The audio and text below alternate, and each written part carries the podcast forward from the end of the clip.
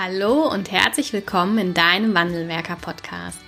Dein Podcast für innovative und ganzheitliche Ideen und Konzepte im Arbeitsschutz. Im ersten deutschen Arbeitsschutz-Podcast findest du Impulse und Lösungen für die Gestaltung des Arbeitsschutzes in deinem Unternehmen. Viel Spaß bei dieser Folge wünscht das Wandelwerker-Team, die Safety Culture Experts für dein Unternehmen.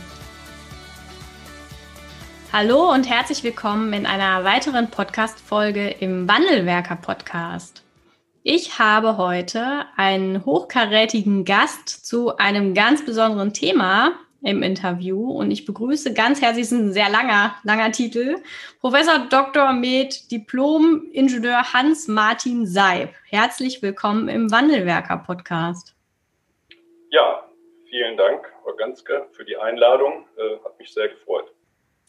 Wir sind relativ kurzfristig zueinander gekommen. Es gab eine Anfrage aus dem Bundesministerium, aus äh, Ihrem Land oder aus der, aus der Stelle des Bundesministeriums. Und zwar geht es um ein ganz ähm, interessantes Thema, was aktuell viele, ja, viele Beschäftigten, aber auch viele Führungskräfte und damit auch Unternehmen betrifft und berührt. Es geht um das Thema Lüftung. Und zwar da ganz konkret einmal um die Möglichkeit einer Frischluftlüftung und äh, die Variante über ja eine alternative Lüftung. Da werden Sie jetzt gleich einmal einführen. Was ist der Anlass unseres Podcast-Interviews? Und vielleicht holen Sie unsere Hörerinnen und Hörer einmal ein Stück weit aus Ihrer Perspektive ab. Herzlichen Dank. Ja, ähm, ich bin angesprochen worden von unserem Sozialministerium, eine, ähm, eine lüftungstechnische äh, Variante zu bewerten, mit Luftfiltersystemen in einem Klassenraum ähm, und äh, hatte in diesem Rahmen die Möglichkeit oder die, stand die Notwendigkeit, äh, dort ähm, in einem Klassenraum in Wiesbaden sich das anzuschauen ähm, und äh, dann da eine Bewertung abzugeben. Äh, ich beschäftige mich schon seit vielen Jahren mit Lüftung von Innenräumen. Speziell ist mein Forschungsgebiet eigentlich der Operationsraum, sicherlich äh, der gefährlichste Raum, den man sich so denken kann. Ähm, und wir hatten spannenderweise vor ungefähr drei Jahren auch solche lokalen äh, mobilen Absauggeräte für den Operationsraum, wo äh, bei bestimmten Operationstechniken auch sehr große Mängel, Mengen Partikel, Aerosole und Stäube, Feinststäube freigesetzt werden und hatten ähm, vier verschiedene Geräte am Markt, die es dort gibt, unabhängig und ohne Nennung äh, des Herstellers untersucht und waren da zu Bewertungen gekommen. Von daher äh, war mir diese, diese Fragestellung jetzt grundsätzlich bekannt und ich beschäftige mich auch äh, seit langer Zeit mit Lüftung, mit diesem Lüftungsthema in, in OP-Räumen und bin seit 1996 im Normausschuss dafür und seit 2002 der Vorsitzende. Also da kommt man schon mit einigen Aspekten jetzt so am Ende der Karriere in Kontakt. Ja. Ja, also die ja, Fachkompetenz sitzt auf jeden Fall auf Ihren Schultern oder in Ihnen drin.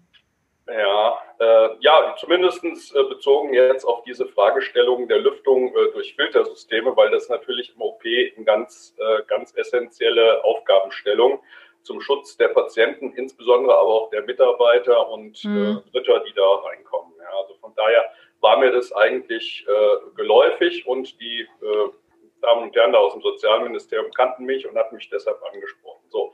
Ähm, Im Vorgespräch hatte ich, da gab es äh, jemanden aus Frankfurt, äh, der dort äh, in der Schule seiner Kinder diese Messung mit einem konventionellen Consumer-Filtergerät ähm, durchführen wollte Gespräche und ich hatte dringend davon abgeraten, ähm, auch in der Erkenntnis, also ich lehre bei uns an der Hochschule nicht nur Raumlufttechnik, sondern auch Heiztechnik, mhm. ähm, äh, auch unter dem Hinweis, dass das sicherlich nicht sinnvoll ist und ähm, grundsätzlich jetzt erstmal so nicht sinnvoll ist, ja. äh, weil es mit sehr vielen Nachteilen verknüpft ist. Können Sie uns einmal in die Situation hineinholen? Also es geht um einen Klassenraum und ähm, der Beschäftigungs- oder der Arbeitsplatz des Lehrers ist ja als einer der wenigen Arbeitsplätze vielleicht ähm, nicht möglich im Homeoffice oder im Einzelbüro durchzuführen. Also dass es da einfach mehr Aerosole oder eine, eine höhere Wahrscheinlichkeit der Ansteckung für, ähm, ja, für eine, eine Corona-Infektion geben kann. Und dort in dem Klassenraum sind jetzt Untersuchungen bezogen auf äh, Luftfiltergeräte gelaufen. Ist das richtig? Vielleicht können Sie uns einmal reinholen. Genau. Hatte der Kollege Kotzius aus Frankfurt ähm, vier äh, Luftfiltergeräte äh, installiert, die relativ mhm. klein und handlich waren und damit eine ausreichende Elimination von Aerosolen, also äh, Flüssigkeitströpfchen sozusagen, äh, simuliert werden konnte. Vier Stück parallel betrieben in einem äh, Raum, der ungefähr 190 Kubikmeter Raumvolumen hatte. Und ähm, wie sich nachher in seiner äh, Veröffentlichung, äh, Vorveröffentlichung herausstellte, äh, konnte er äh, erreichen, dass diese Anzahl äh, innerhalb von ungefähr 20, 30 Minuten um 90 Prozent gesenkt wurde. Okay. Ähm, also das war eigentlich so der, das Erste. Und er hatte mir äh, dabei auch noch gedankt, äh, ohne dass ich das wusste, äh, dafür, dass ich mit ihm das intensiv diskutiert hatte. Äh, wobei ich natürlich sagen muss, ich war verwundert darüber, weil ich hatte ihm abgeraten und äh, diese Danksagung in der Diskussion, ja, über die Diskussion sah jetzt so aus, als hätte ich das positiv mit ihm diskutiert. Mhm. Das, ähm, und aber die Reduzierung, die Sie jetzt beschrieben haben, die ist doch erstmal ganz ordentlich für denjenigen, also für die Führungskraft, für das Unternehmen, die darüber nachdenkt, diese Geräte zu beschaffen, weil dann tendenziell mehr Beschäftigte in einem Büro arbeiten können. Dafür klingt doch das eigentlich ganz gut, die Reduzierung.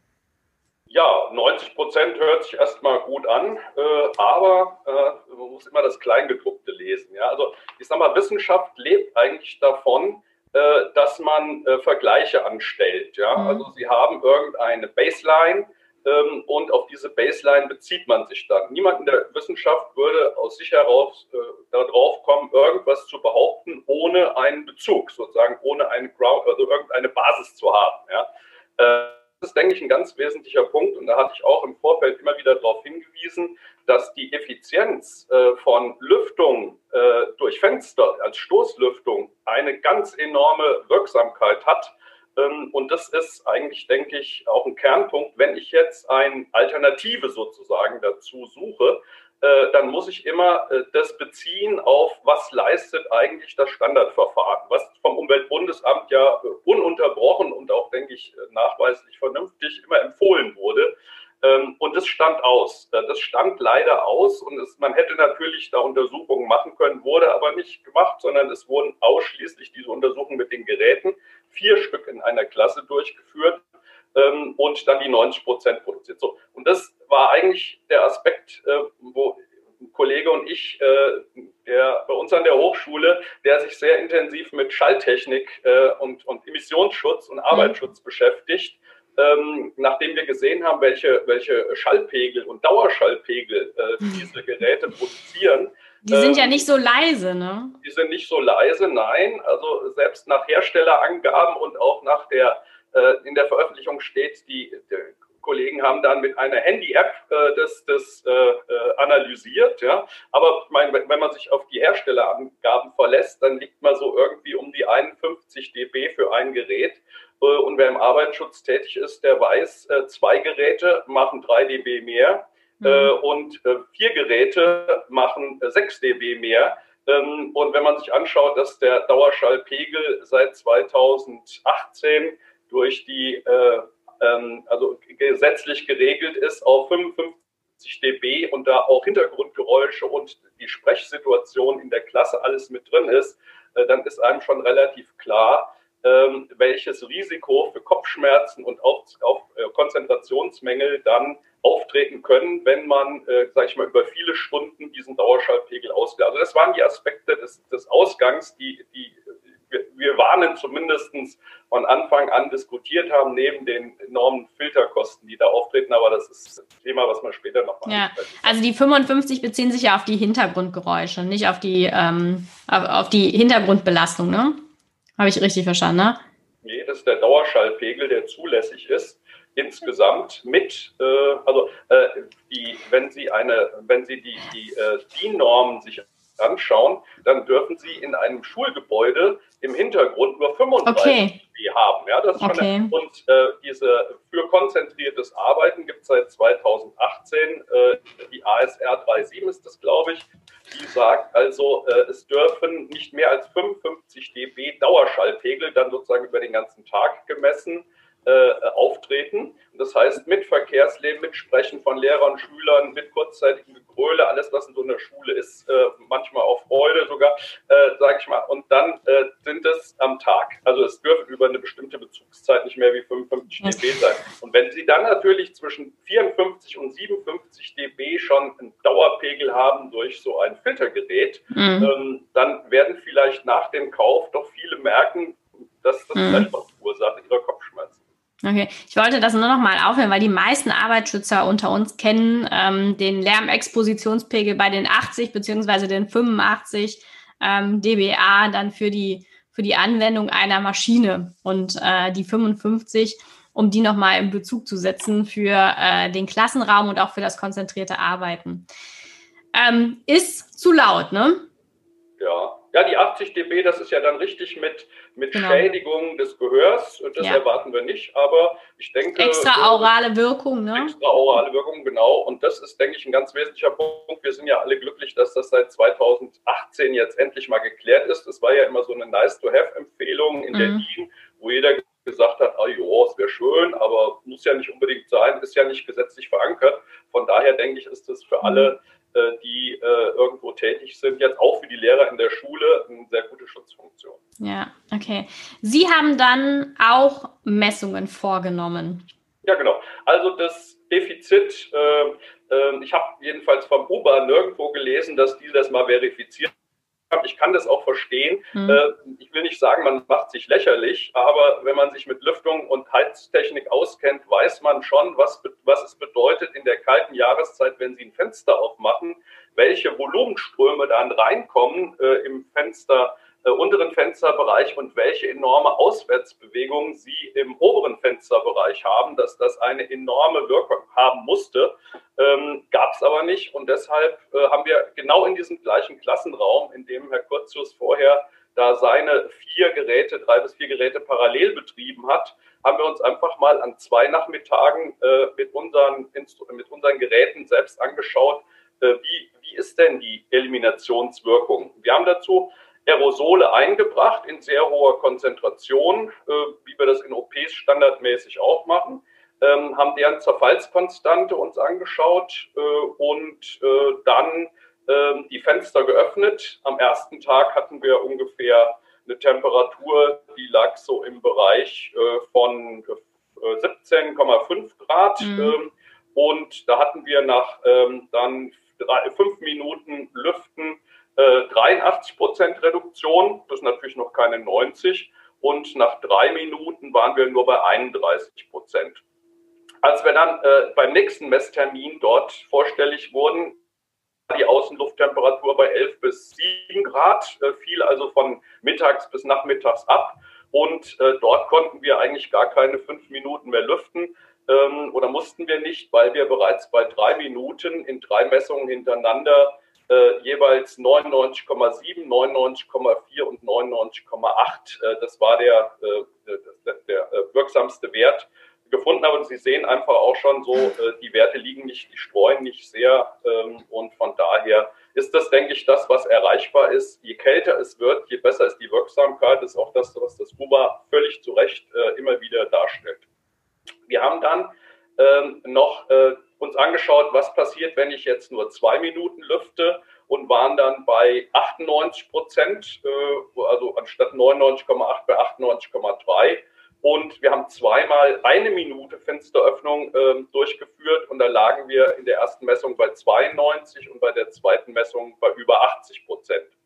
Ähm, das zeigt eigentlich schon das, was, sage ich mal, äh, jeder weiß. Äh, wie gesagt, es ist ein bisschen profan, ja, äh, aber musste einfach mal gezeigt werden, weil wenn jemand jetzt 90 Prozent hat, hört sich das schon mal gut an. Ja. Ähm, und es gibt natürlich auch welche, die dann sagen, ja, wenn ich schon 90 Prozent habe, wofür will ich denn dann 99,8 Prozent mhm. haben? Okay, und genau, wenn man das nämlich dann in Beziehung zueinander setzt, sieht man, es führt beides zu einem Ergebnis, aber natürlich ähm, ist die Effizienz hinter den beiden Vorgehensweisen auch mit den Begleiterscheinungen, die vielleicht eine technische Lüftung über Geräusche mit sich bringt, sind da ganz, ganz anders, als wenn ich äh, über eine natürliche Lüftung gehe. Und ähm, was ich ganz spannend finde an ihren Messungen, ist, dass die Dauer der Lüftung ja wirklich gering ist zu dem Ergebnis, was man dann am Ende, im Endeffekt doch erzielt, ne? Zum, zum ja, ähm, also ich denke, ähm, würde gerne erst nochmal, äh, Sie hatten jetzt das auch so zusammengefügt, äh, sind beide führen zur Reduktion. Mhm. Ähm, ähm, der Kernpunkt ist einfach, äh, wenn man sich jetzt die beiden Werte anguckt äh, und sich überlegt, was bedeutet es, wenn ich 90 Prozent der in der Luft befindlichen Partikel reduziere. Mhm. 90 Prozent heißt immer 10 Prozent äh, bleiben über. Ja? Und wenn man sich die übergebliebenen anschaut, sind das die ja, die infektiologisch weiter relevant sind. Und wenn Sie sich jetzt vorstellen, Sie haben, nehmen wir einfach mal so eine Vergleichszahl von 1000 Aerosolen pro Kubikmeter. Die würden jetzt äh, reduziert äh, nach, also ja, äh, auf der einen Seite 20 Minuten lang hätten Sie ein Filtergerät, dann hätten Sie nach 20 Minuten, das ist ja der Vergleichswert zu dem, was das UBA empfiehlt für die Fensterlüftung, hätten Sie noch äh, mindestens, also mehr als 100 Aerosole, sagen wir mal 100 Aerosole pro Kubikmeter. Auf der anderen Seite, wenn Sie eine dreiminütige Fensterlüftung durchführen nach 20 Minuten ähm, und kriegen eine Reduktion um 99,8 Prozent, bleiben von diesen 1000 Partikeln nur noch zwei Aerosol über. Und das mhm. heißt, sie sind in der Wirksamkeit mit der Stoßlüftung 50-fach wirksamer äh, im Verhältnis zu diesem äh, Luftfiltersystem. Denke ich, das, das macht es eigentlich sehr schön deutlich, weil unser aller Ziel ist ja, äh, die Belastung im Raum dann als Infektionsrisiko zu reduzieren. Ähm, und das ist einfach der Kernunterschied 50-fach ist das, äh, was äh, erreicht werden kann. Und selbst wenn Sie in, dem, in der gleichen Größenordnung bleiben, vermeiden sie damit, aber also die Wirksamkeit ist wesentlich höher. Selbst wenn sie nur zehnfach reduzieren würden, wäre das ja die gleiche Wirkung und alle Nebenwirkungen und Folgen würden dadurch durch vermieden. Aber äh, ich muss ja sowieso lüften. Das ist eigentlich der Kernpunkt, ganz viel, ja, weil man kommt ums Lüften ja gar nicht drum rum wegen, dem Sauerstoff, wegen des Sauerstoffs. Ja. Ähm, und das ist, denke ich, auch einer der, der wesentlichen Punkte. Äh, man darf jetzt nicht glauben, dass diese Filtergeräte mhm. äh, irgendwie das Lüften ersetzen würden. So, das heißt, egal wie ich lüfte, die, die Konzentration der Aerosole in der Luft wird äh, sehr stark reduziert. Ähm, und dann ist es sicherlich nicht sinnvoll, auf der anderen Seite ähm, Systeme zusätzlich zu etablieren, die Nebenwirkungen haben und, äh, wie gesagt, ganz erhebliche Kosten. Das ist mir auch ganz wichtiger Punkt. Äh, wird jedes Jahr, gibt es ja immer Leute, die sagen, jetzt bei Corona, das Geld sitzt so locker, ja, aber wir werden es, denke ich, nachher brauchen. Und es ist nicht sinnvoll, jetzt zig Millionen äh, für Filter ausgeben zu müssen, die, also auszugeben, die man nicht ausgeben muss. Ja, es gibt ja, Sie haben jetzt noch einen ganz wichtigen Punkt aufgegriffen, weil es gibt ja mittlerweile viele Unternehmen, die genau das machen, um die äh, Mitarbeiter wieder reinzuholen, ne? raus aus dem Homeoffice rein ins Unternehmen und zwar genau über die Beschaffung von solchen Filtergeräten. Es gibt ähm, auf dem Markt, das sagten Sie im Vorgespräch, auch mehrere, ja, mehrere Aussagen zu diesen Filtergeräten. Also es gibt mehrere Empfehlungen zu diesen Filtergeräten. Gibt es da einen Unterschied oder gibt es etwas, ähm, worauf auch jemand achten kann als Führungskraft, der jetzt genau auf solche Empfehlungen zu Filtergeräten stößt? Ja, ähm, also ich denke, es gibt keinen Grund, solche Filtergeräte anzuschaffen. Also hm. unsere Untersuchungen sind außer der OP, ne? Ja, außer der OP brauchen wir die, da brauchen wir die, haben wir auch gezeigt, dass das nicht aus, also das äh, hat andere, also auch da war es nicht sinnvoll, sagen wir mal so, okay. weil die OP die Geräte, die hatten ein die, die waren effizienter, die hatten aber auch einen Schallpegel von 70 dB, also 69, mhm. 69 dB, mhm. wenn sie maximal betrieben wurden. Ja? Also das ist nochmal eine ganz andere Dimension. Und wenn Sie sich den Stress im OP angucken. Wie kann man sich denn da konzentrieren? Genau. Also das ist, das, äh, also da war es auf keinen Fall. Äh, deshalb bin ich auch froh, dass der Kollege vom Arbeitsschutz da äh, seinen Teil mit, mit dem Schall immer begleitet, ja. Äh, weil natürlich kann ich sagen, die Partikel sind weg, ja, und es mhm. hat sehr viele Vorteile, werden nicht mal inhaliert. Aber ähm, das heißt, bei, bei, dieser, bei konzentriertem Arbeiten im OP, äh, das ist, äh, von daher sind die da auch nicht sinnvoll gewesen, ja. Aber ich denke auch grundsätzlich äh, die, die Erkenntnis, dass man mit Lüften, mit Stoßlüften, bloß nicht mit, mit Kippfenster oder so, das ist kontraproduktiv, aber mit Stoßlüften so sehr hohe Effizienz erreichen kann, ist eigentlich ein ganz wesentlicher Punkt. Ähm, dabei möchte ich noch sagen, es gibt ja auch immer die Diskussion, äh, ich sag mal, also ich habe ja auch zwei Kinder gehabt, ja, so die Kindlein, die sterben dann, die sitzen da als Eisflöcke und äh, das äh, hatten wir auch mit untersucht. Wir haben an zehn Positionen in diesem Raum in der Schule Messsonden angebracht ähm, und haben von sechs Zentimeter vom Boden bis 1,70 Meter in der Höhe mhm. sozusagen ein Logging, also permanent gemessen, die ganze Zeit äh, und konnten auch zeigen, dass die ähm, durch die enorme spezifische Kap Wärmekapazität des Bodens ähm, dieser Raum gar nicht stark auskühlt und es eigentlich äh, schlagartig die Temperatur mit der Belüftung kurz absinkt, aber sie je nachdem, äh, wenn sie wenn Sie da nur zwei bis drei Minuten lüften, haben Sie schon nach vier Minuten bis sechs Minuten, je nachdem in welcher Höhe Sie messen, äh, wieder eine Temperatur erreicht, so im Rahmen der thermischen Behaglichkeit, wo Sie vielleicht noch ein Grad unter der Ausgangstemperatur liegen. Mhm. Ja?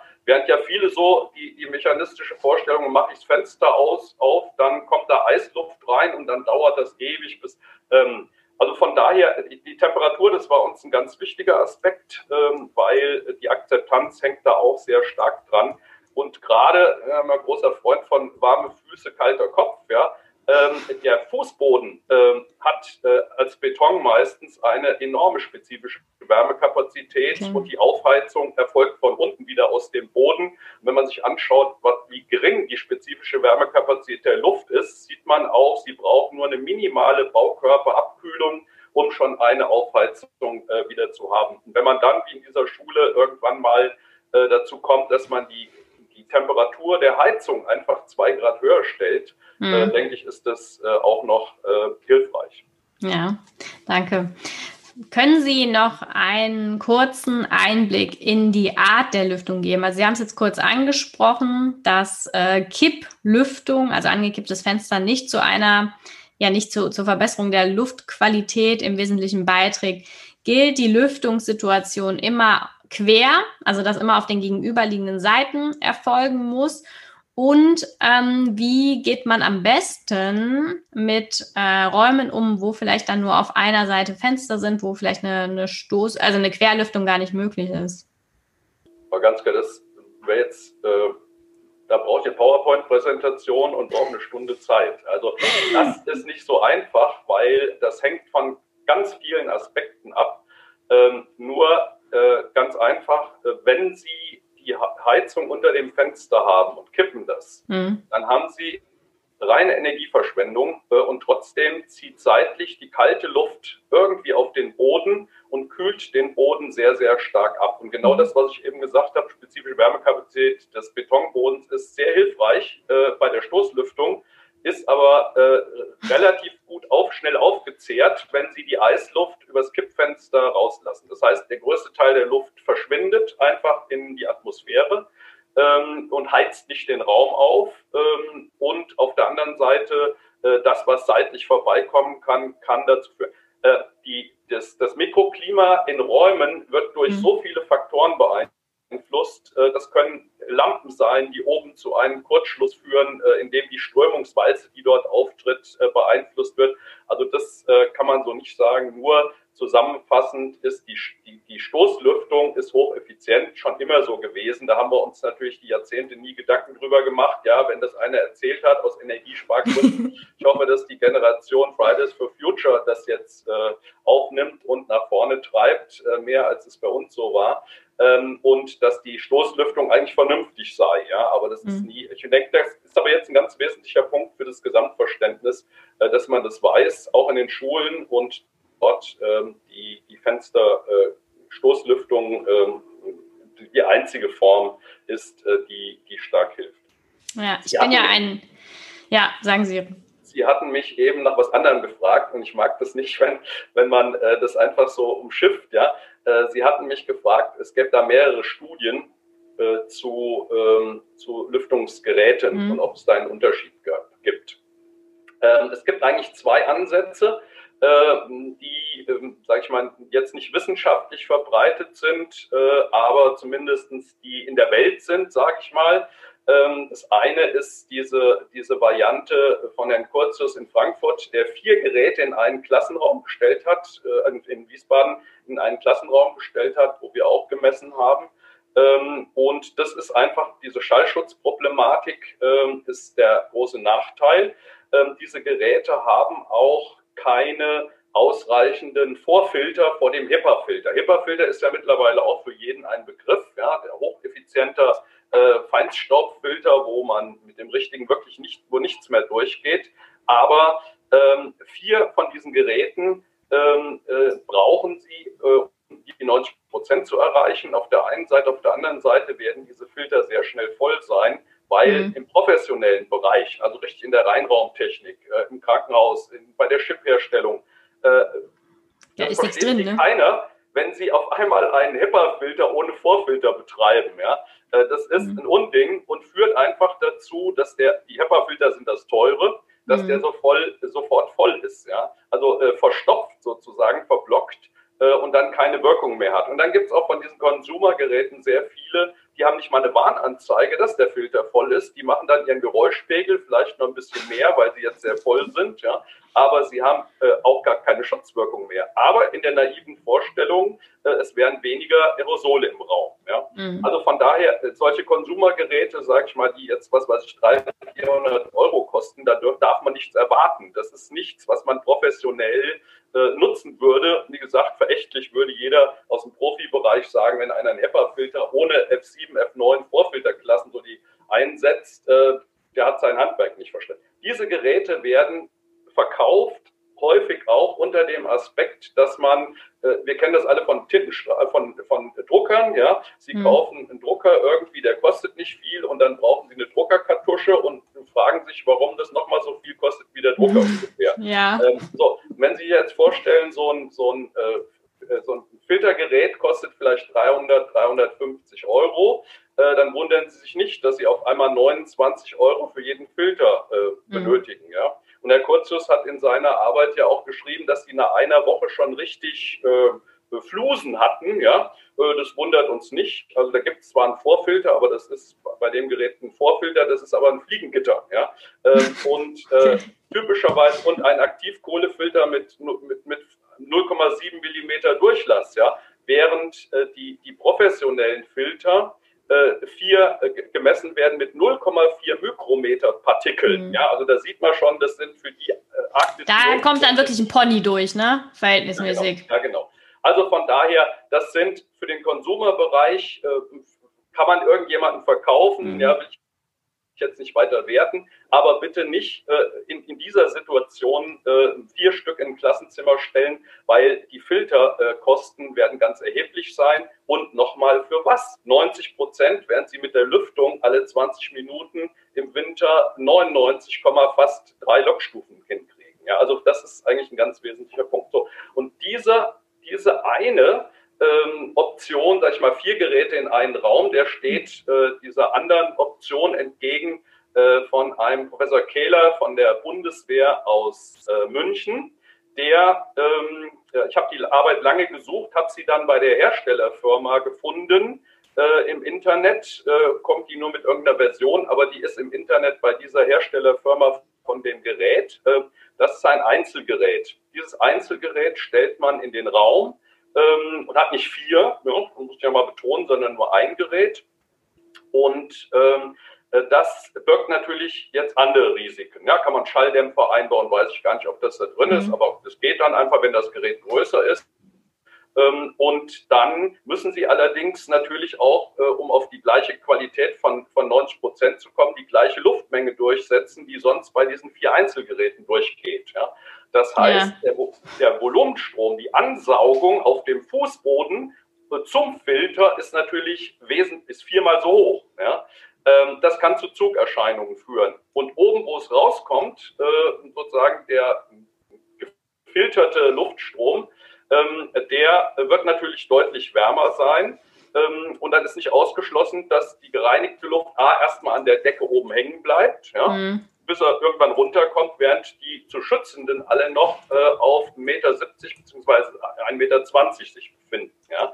Also das ist das eine, aber ähm, ganz wesentlich dabei ist, dass diese Strömungsgeschwindigkeit an den Füßen natürlich äh, zu Kaltluftströmungen führt. Und da gibt es eine international in Europa, Deutschland, weltweit anerkannte ISO-Norm, die 7730, die sagt, äh, es treten Zugerscheinungen auf, wenn eine bestimmte Strömungsgeschwindigkeit überschritten ist. Und es kann jetzt auftreten im Kopfbereich, das kann im Fußbereich auftreten. Auf alle Fälle merken Sie das. Und diese äh, Veränderungen, ähm, die sind begrenzt durch diese Norm ähm, und die liegen so im Bereich von 0,15 Meter pro Sekunde äh, bis 0,2 Meter pro Sekunde. Und das Spannende, äh, wenn Sie jetzt ein zentrales Gerät haben, dann besteht natürlich die Gefahr, dass man sehr hohe Strömungsgeschwindigkeiten hat. Ähm, und das wurde in dieser Arbeit von dem Kollegen Kähler da aus München auch diskutiert aber er hat die Norm so ausgelegt und behauptet, dass in dieser ISO 7730 ähm, äh, Strömungsgeschwindigkeiten bis 0,3 Meter zulässig wären. Und das ist natürlich also die Obergrenze, wenn man schon sagt, ich habe 30 Prozent Unzufriedene, die sagen, ich fühle hier Zugluft. Ja, das ist die Obergrenze, die die Norm überhaupt zulässt, ähm, bei dem Turbulenzgrad, der, der so äh, dort auftreten kann. Äh, dann äh, ist die Strömungsgeschwindigkeit maximal 0,2 Meter pro Sekunde. Das heißt, äh, das, was jetzt, sage ich mal, im Sinne auch des Gerätes da rein interpretiert wird, ist eine 50-prozentige Erhöhung sozusagen der zulässigen Strömungsgeschwindigkeit mhm. ähm, entgegen dieser ISO-Norm. Ähm, und von daher denke ich mal, ist das auch äh, sicherlich kritisch zu bewerten. Ob das dann zumutbar ist, ähm, entscheiden dann im Zweifelsfall die Schüler. Aber bei 30 Prozent ähm, ist das, glaube ich, nicht so. Kommt das nicht 50 Prozent? Kommt das nicht so gut an? Über den 30 Prozent. Also die, die also. geht nur bis zu 30 Prozent okay. unzufriedene mehr wird gar nicht diskutiert. Wobei mhm. man sagen muss, natürlich, es gibt diese ISO-Norm so ein Level, wo man sagt, das kennen Sie wahrscheinlich von Ihren Kindern auch. Der eine ist ein heißer Typ, der andere ein kalter. Es gibt immer Unzufriedenheit. Sechs Prozent ja. aller Probanden sagen immer, wenn, wenn die Temperatur ist, nö, passt mir nicht. Ja? Ähm, aber äh, das endet irgendwo. Man will natürlich, was weiß ich, bei zehn Prozent bleiben. Das mhm. bildet die Norm ab. Die Norm bildet auch noch 20 Prozent ab. Die Norm bildet okay. auch noch 30 Prozent ab. Aber mehr wie 30 Prozent Unzufriedene mit Zugerscheinungen, das ist ja nicht nice to have, ja, sondern das ist, das macht krank. Ja, wer schon ja. einen steifen Hals hat, weiß das. Und von daher denke ich mal, ähm, das nochmal um 50 Prozent hochzunehmen, äh, mhm. das war jetzt schon über dem, was man akzeptieren kann. Da hatte auch, äh, kann ich darauf verweisen, aus Berlin, ähm, der Leiter des Hermann-Rietschel-Institutes, äh, der Professor Kriegel, ähm, äh, deutlich darauf reagiert, auf, auf dieses Firmengutachten. Äh, aber nichtsdestotrotz, die beiden sind in der Welt äh, und viele glauben, äh, mit der Beschaffung jetzt von diesen Systemen ähm, würde eine Verbesserung, würde mhm. sich eine Verbesserung einstellen. Deshalb nochmal zurück zum Ausgang. Wir brauchen den Vergleich. Und deshalb haben wir, wenn jetzt auch ähm, nächste Woche nochmal in einer anderen Schule mit einem anderen Konzept uns das anschauen, der Vergleich, was schafft die Fensterlüftung, so wie das Umweltbundesamt es empfiehlt, äh, wovon, sage ich mal, die, die sich mit der Materie auskennen, schon immer gesagt haben, natürlich ist das das effizienteste als Stoßlüftung äh, und dem, was die Geräte schaffen. Und mehr als 90 Prozent können die Geräte nicht schaffen. Das heißt, es bleibt immer 10 Prozent zurück. Äh, und im Beispiel vorhin habe ich Ihnen äh, versucht klarzumachen, dass da 99 und 99,9 oder 99,8 mhm. eben nochmal ein ganz eklatanter Zuwachs ist, äh, der mit den Geräten äh, gar nicht machbar ist. Und mehr Geräte können Sie jetzt äh, in, dem einen, in der einen Variante, mehr wie vier Geräte im Klassenraum, äh, können Sie eigentlich gar nicht unterbringen. Und noch mehr Volumenstrom mit einem Gerät, um diese, diese Variante von Herrn Keller da einzubringen. Noch mehr Volumenstrom macht noch mehr Zugerscheinungen ähm, und das äh, ist auch schwierig. Sie haben auch schon den Grund beschrieben, warum Sie jetzt heute hier im Podcast sind. Genau aus der Tatsache nämlich heraus, das erlebe ich jetzt auch hier im Privaten, dass die Unternehmen jetzt ganz, ganz viel massiv anfangen, diese Filtergeräte zu kaufen. Und deshalb war mir das wichtig und finde ich das so toll, dass wir dieses Thema jetzt hier im Podcast einmal beleuchtet haben, dass es nichts, nichts Effizienteres gibt als die äh, Fensterlüftung und alles andere nur ganz, ganz wenig Sinn macht. Und sie haben einen weiteren Zahn mir gezogen, das Thema der Kipplüftung. Ich bin ein bekennender Kipplüfter. Habe ich jetzt verstanden. Danke dafür. An alle, die da draußen auch Kipplüften, ähm, ja, es macht, es macht wenig Sinn und die Stoßlüftung sollte da deutlich äh, vorgezogen werden. Lieber Herr Seib, ich bedanke mich ganz herzlich für das Interview an diesem Sonntagnachmittag, dass Sie sich die Zeit genommen haben und äh, wünsche Ihnen jetzt noch einen schönen Rest, ein schönes Restwochenende und dann einen guten Start in die neue Woche. Dankeschön. Ja, ich danke Ihnen auch und auf Wiedersehen.